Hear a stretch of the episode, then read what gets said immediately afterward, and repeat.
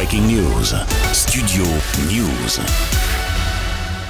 Nouveau rebondissement dans l'affaire Pierre Palmade. Selon ses proches, samedi soir, le comédien français a été victime d'un accident vasculaire cérébral, un AVC. Pour le moment, pas d'informations sur le niveau de gravité, sachant que l'humoriste est actuellement assigné à résidence sous bracelet électronique depuis le 17 février dernier, après l'accident qu'il a provoqué en Seine-et-Marne. Lundi, justement, la Chambre de l'instruction de la Cour d'appel de Paris doit statuer sur son maintien sous bracelet électronique ou sur son placement en détention provisoire. Pierre Palmade d'ailleurs n'était pas présent un vendredi matin devant la même cour d'appel quand ses avocats ont plaidé, notamment en avançant des raisons médicales face à l'absence de leurs clients. Je vous rappelle la principale information, Pierre Palmade a donc été victime d'un accident vasculaire cérébral samedi soir selon ses proches alors qu'il est hospitalisé à Villejuif. Par ailleurs, une information judiciaire a été ouverte samedi dans le volet des soupçons de pédopornographie sur les deux personnes placées en garde à vue. L'une a été libérée mais la seconde a été présentée à un juge avant d'être mise en examen et placé sous contrôle judiciaire.